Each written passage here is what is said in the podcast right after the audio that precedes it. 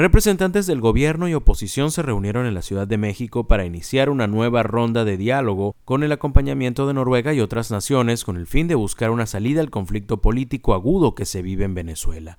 Este domingo anunciaron que se reunirán de nuevo del 3 al 5 de septiembre, tras catalogar las primeras rondas como reuniones constructivas.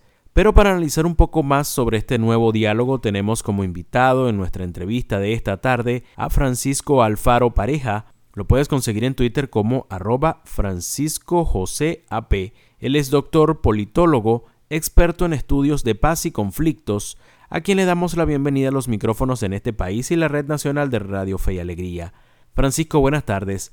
Hablando sobre las condiciones del país para un nuevo diálogo, ¿en qué se diferencia este momento del país a otros en los que se han intentado diálogos y no han dado resultados?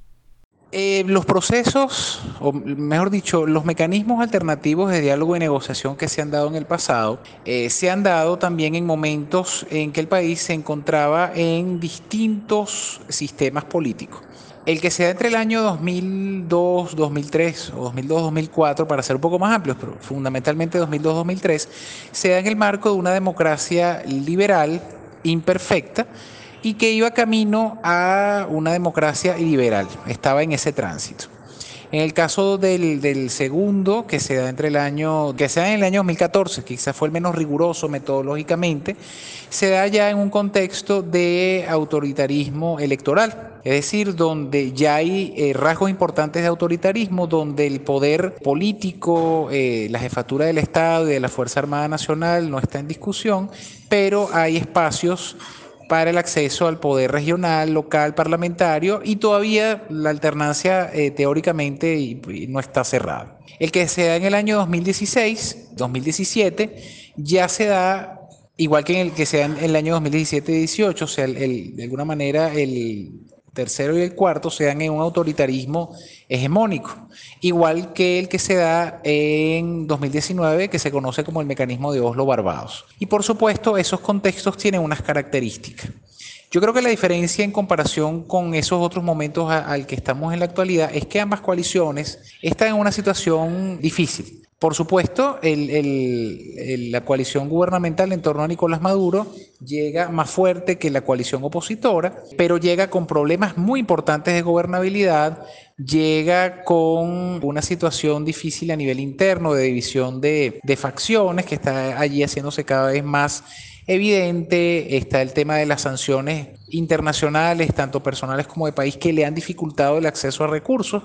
Es verdad que han creado mecanismos paralelos para mantenerse y para petearse allí en el poder, pero sin lugar a dudas esa falta de gobernabilidad hace que la situación sea más precaria que en anteriores ocasiones, aunque aún un poco más fuerte que la opositora. Y en el caso de la opositora llega un momento donde el planteamiento estratégico está en debate, las teorías del cambio entre los distintos grupos opositores son diversas pero a nivel internacional hay una alineación de la comunidad internacional. La nueva administración de Estados Unidos está proyectando una política exterior más previsible, más institucional y además que parte del principio de la multilateralidad. Todos esos factores podrían ayudar a que en medio de una situación precaria se alcancen algunos acuerdos en lo social, en lo económico, en lo humanitario e incluso algunos puntos en lo político, pero probablemente no se llegue realmente a una transición democrática, al menos en el corto o mediano plazo. Pero es probable, si todo se da y todos contribuyen, las delegaciones políticas, eh, la presión de la sociedad civil, la comunidad internacional, si, si de alguna manera todos se alinean en función de eso, yo creo que esta vez podrían lograrse acuerdos. Pero siempre están por allí los spoilers o los saboteadores que al final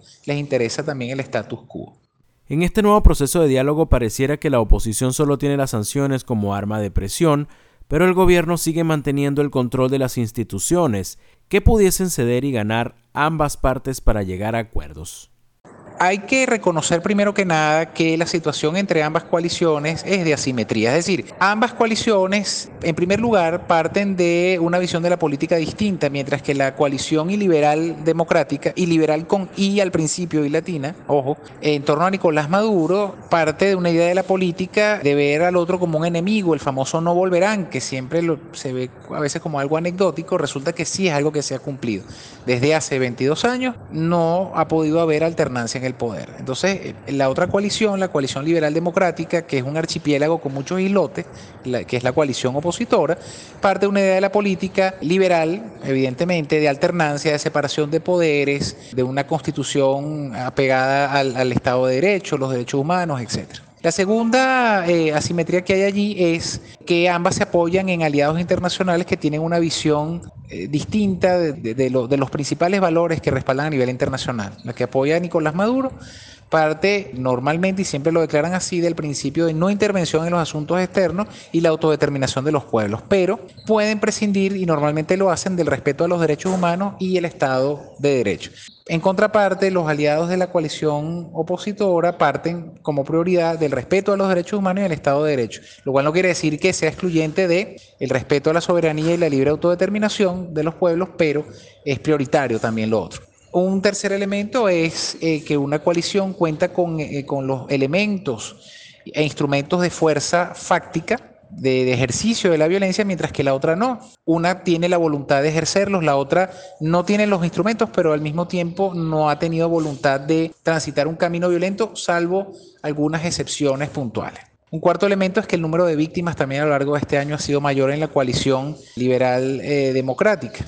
Entonces allí vemos varias asimetrías y en este momento, aunque las dos están debilitadas, el gobierno pues sigue teniendo una condición mucho más fuerte para mantenerse en el poder a pesar de esa situación tan difícil. Ciertamente, la oposición, a través de la alianza principalmente con Estados Unidos y la Unión Europea, cuenta como principal herramienta con las sanciones internacionales. Evidentemente, el gobierno aspira a que haya un levantamiento de estas sanciones. Y claro, Estados Unidos ha manifestado que esto se puede analizar y estudiar siempre y cuando vea avances significativos que eh, permitan que el país transite hacia un proceso de reinstitucionalización y de transición democrática. Como ahorita lo que viene son unas elecciones regionales y locales, de repente esa sesión puede darse, es decir, pueden habilitarse partidos, darse algunas condiciones electorales. Y esa, eh, esos, vamos a decir así, esas sesiones eh, por parte de la coalición de torno Nicolás Maduro, si bien es probable que, que sean pesadas para esa coalición no son determinantes porque no se pone en juego ni la jefatura del Estado ni el control de la Fuerza Armada Nacional. Pero la negociación, es importante decirlo, no excluye y para la oposición y Estados Unidos es un punto muy importante el tema de las elecciones libres transparentes y justas para presidencia y Asamblea Nacional. Entonces habrá que ver allí qué se va negociando para alcanzar acuerdos. Yo creo que en, algo en lo cual debería haber un interés común y debería actuarse rápidamente es justamente en los temas urgentes, lo humanitario, lo económico, los temas sociales y de salud, porque hay que equilibrar lo estructural con lo importante, los temas gordos, que al final es el conflicto político, con los otros temas. No se puede dejar de lado y hay que equilibrar eso y creo que en el memorándum de entendimiento quedó establecido. Les recordamos que estamos conversando esta tarde sobre el diálogo y para ello contamos con la presencia de Francisco Alfaro Pareja, él es doctor, politólogo, experto en estudios de paz y conflictos. Para finalizar, Francisco, antes ha habido intentos de diálogo frustrados, pero la crisis venezolana ahora pareciera no poder esperar más tiempo para que el conflicto político se vaya resolviendo. ¿Qué se espera de fracasar de nuevo y en qué beneficiaría el que se lleguen a acuerdos? Los anteriores mecanismos alternativos de diálogo y negociación es verdad que han fracasado en que no han logrado transformar o resolver el conflicto.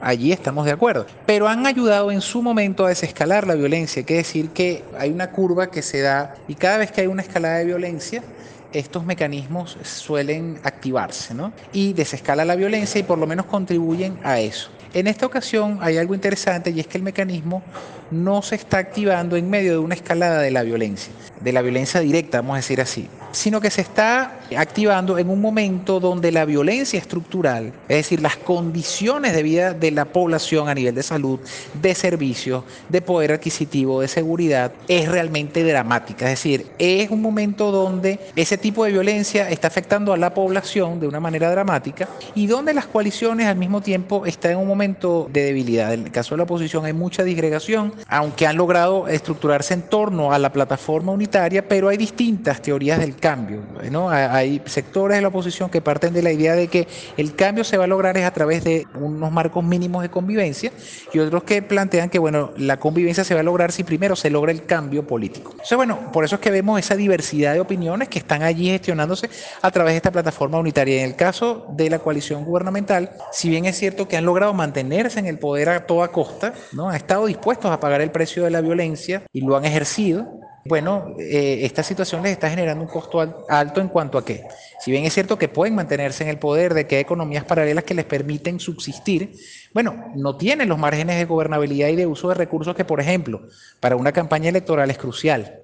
Y eso les puede pasar factura. La posibilidad de no lubricar a lo interno su coalición está generando de alguna manera también estas divisiones que están saliendo y que las vimos, por ejemplo, en, la elección, en las elecciones primarias de la semana pasada.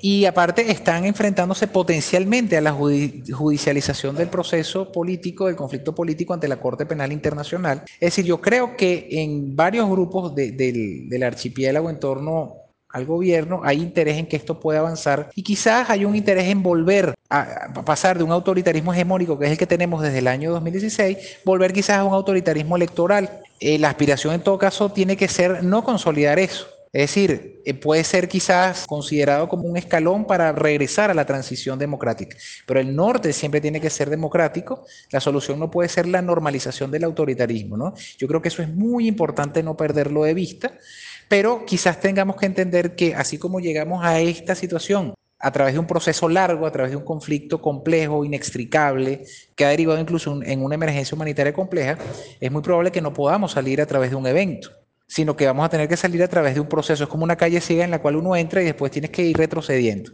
Las elecciones son importantes porque eso legitima a las autoridades, pero no son suficientes. Quizás un elemento fundamental a tomar en consideración es trabajar en espacios de reducción de la confrontación y en espacios de convivencia. Entender que el que gane no se lo puede llevar todo y el que pierda no lo puede perder todo. Yo creo que hay que empezar a pensar en mecanismos de compartir el poder, que al final ha sido quizás la médula de este conflicto.